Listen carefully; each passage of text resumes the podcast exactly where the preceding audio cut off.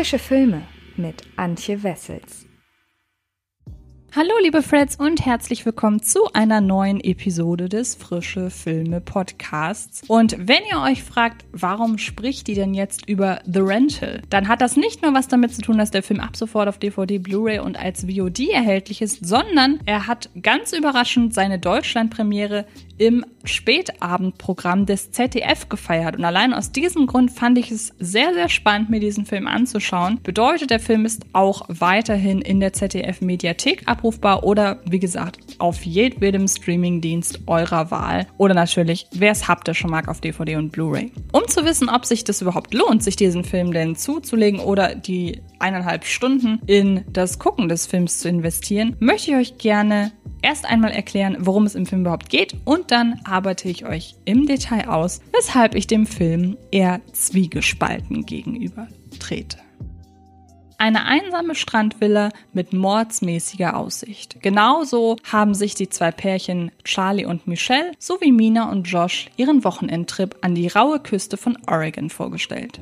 Aber schon bei der Ankunft kommt es zum Streit mit dem fremdenfeindlichen Vermieter Taylor und nach einer durchzechten Partynacht in dem luxuriösen Anwesen treten Spannungen zwischen den Freunden auf. Auch das vermeintliche Traumhaus scheint einige düstere Geheimnisse in sich zu bergen. Was hat es zum Beispiel mit der geheimnisvollen Tür auf sich, die nur durch ein Zahlenschloss gesichert ist und partout nicht aufgeht? Schleichend wächst in ihnen die Paranoia und ein schrecklicher Verdacht. Sind sie etwa nicht so allein, wie sie dachten?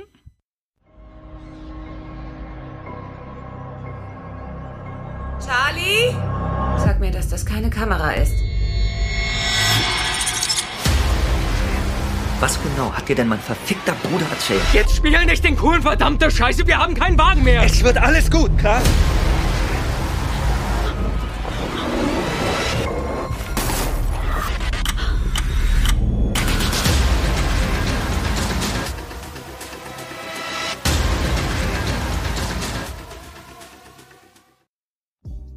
Wenn es Schauspielerinnen und Schauspieler irgendwann im Laufe ihrer Karriere auch mal hinter die Kamera verschlägt, nutzen diese ihre Chance, selbst für den Verlauf und die Inszenierung einer Geschichte verantwortlich zu sein, häufig dafür, um mit ihrem eigenen Image zu brechen. Der zum damaligen Zeitpunkt zumeist als Schönling und Sexsymbol wahrgenommene Ryan Gosling etwa wandelte mit seinem Regie-Erstling Lost River selbstbewusst auf den Spuren von Kinoprovokateur Nicholas Winding Refn, mit dem er zuvor bereits Drive und Only God Forgives gedreht hatte. Auch Angelina Jolie war lange Zeit die Hollywood-Schönheit, die in vielen ihrer Filme als taffe Kämpferin auftrat. Als Filmemacherin wiederum widmete sie sich geschichtlich komplexen Sachverhalten wie etwa in The Land of Blood and Honey und Schicksalen wie zum Beispiel in Unbroken, um die Geschichten zu erzählen, die ihr selbst am Herzen liegen. Und nicht zuletzt wirkte es für den als Akteur in seichten Schmonzetten wie Hilfe, ich hab ein Date, Liebe mit Risiko, Giggly oder Er steht einfach nicht auf dich, bisweilen gescholtenen Ben Affleck wie ein Befreiungsschlag, als er 2007 mit Gone Baby Gone seine erste von bis heute vier insgesamt soliden bis sehr starken Thriller-Regiearbeiten vorlegte. Ein Großteil der Filme in Dave Francos Vita sind komischer Natur. Neben Bad Neighbors, 21 Jump Street oder The Disaster Artist, um nur einige zu nennen, bilden Stoffe wie Barry Jenkins Rassismusdrama Beale Street die große Ausnahme. Francos Debütarbeit als Langfilmregisseur füllt nun eine weitere Leerstelle und bringt Francos Namen erstmals mit hartem Genre-Kino in Verbindung. Er scheint zwar vorab viel daraus gesehen, aber sich nur bedingt Gedanken darüber gemacht zu haben, wie sich die bekannten Tropes kreativ variieren lassen. Allzu oft bleibt sein The Rental tot im Strandhaus in den Ansätzen des durchscheinenden Potenzials stecken. The Rental beginnt zu gleichen Teilen anstrengend als auch vielversprechend. Die vierköpfige Figurenkonstellation hat ihren Reiz. Zwei befreundete Pärchen machen gemeinsam Urlaub. Und obwohl die Liebespaarkonstellationen von vornherein klar abgesteckt sind, merkt man sofort, dass auch paarübergreifend die ein bisschen zu freundschaftlichen Funken fliegen da Charlie zwar seine Michelle liebt, aber mit Mina eine erfolgreiche, sehr enge Berufspartnerschaft hat, was wiederum Minas Lebensgefährten Josh hin und wieder irritiert. Auf der einen Seite lässt sich aus diesem Versuchsaufbau allzu leicht ablesen, worauf die Ereignisse in The Rental wohl noch hinauslaufen werden. Auf der anderen Seite wird diese auf der Hand liegende Merkwürdigkeit früh im Film angesprochen, wenn sich Michelle und Josh beide selbst miteinander befreundet, bei einem gemeinsamen Spaziergang darüber austauschen, ob sie auf ihre jeweiligen Partner eigentlich eifersüchtig sein müssten. Und verneinen beide.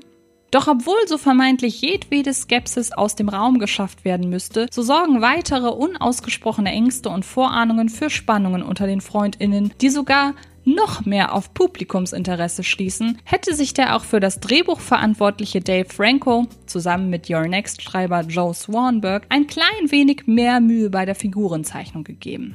Was fehlt, sind jedwede Ansätze einer alltäglichen Interaktion. Innerhalb der Pärchen, aber auch der gesamten Freundeskonstellation.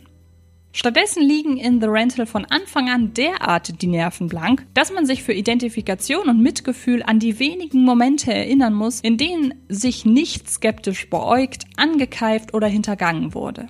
Und da es von derartigen Szenen kaum welche gibt, kommt man nicht umher, Charlie, Michelle, Mina und Josh von Anfang an als ziemlich nervige Zeitgenossen aufzufassen.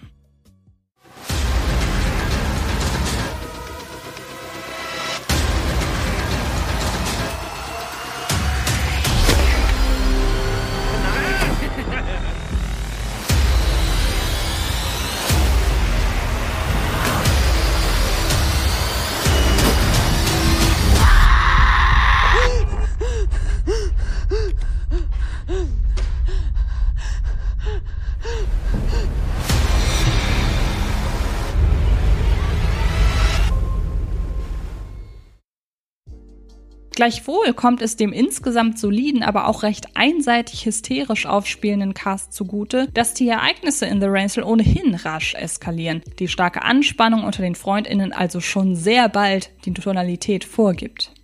Dabei gelingt es dem sichtbar am Horrorgenre interessierten Dave Franco, es gibt unter anderem diverse Querverweise auf einschlägige Klassiker wie zum Beispiel Halloween, gut, zeitweise Zweifel ob der Art der bevorstehenden Eskalation zu schüren.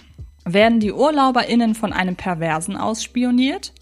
Hegt der rassistische Bemerkung von sich gebende Ferienhausbesitzer weitere böse Absichten? Oder fliegt den jungen Erwachsenen gar ihre eigene, merkwürdige Beziehungskonstellation um die Ohren?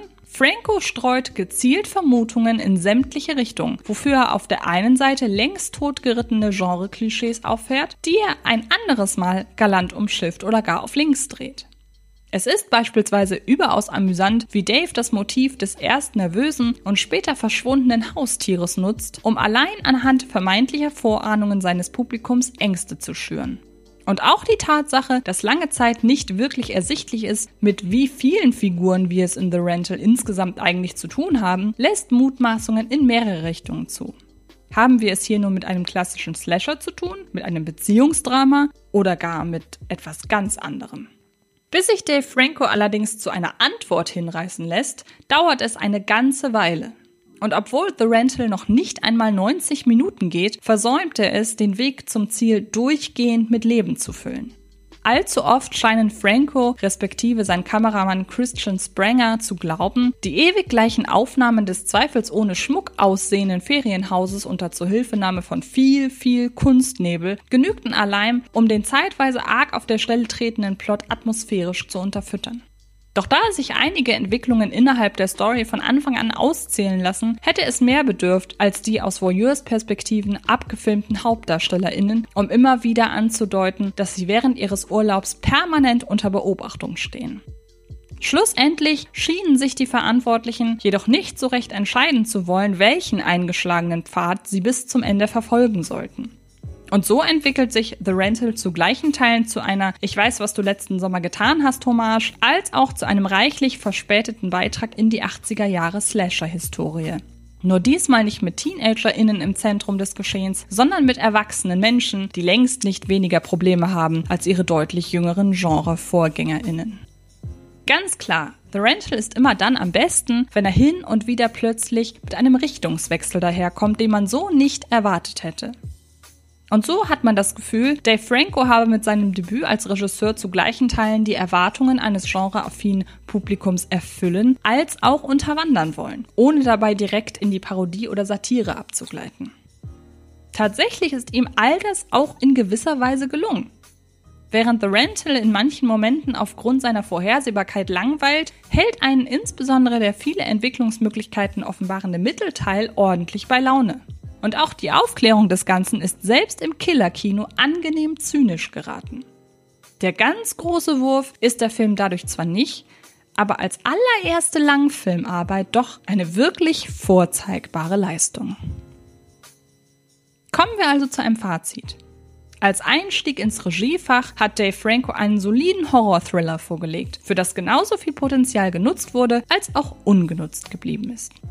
Und wenn ihr die Free-TV-Premiere im ZDF verpasst habt, dann könnt ihr The Rental Tod im Strandhaus ab sofort in der ZDF-Mediathek nachholen oder auf jedwedem anderen VOD-Dienst oder wahlweise auf DVD und Blu-ray. Ich wünsche euch ganz viel Spaß dabei, diesen Film nachzuholen und verweise an dieser Stelle noch rasch auf die Podcast oder auf die anderen zwei Podcasts diese Woche. Ich habe einmal über Mortal Kombat gesprochen und über den Oscar-Kandidaten The United States vs. Billie Holiday.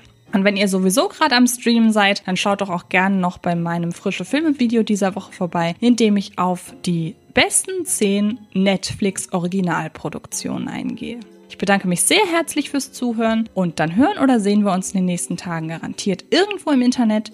Macht es gut und bis bald. Das war Frische Filme, der Podcast von Fred Carpet.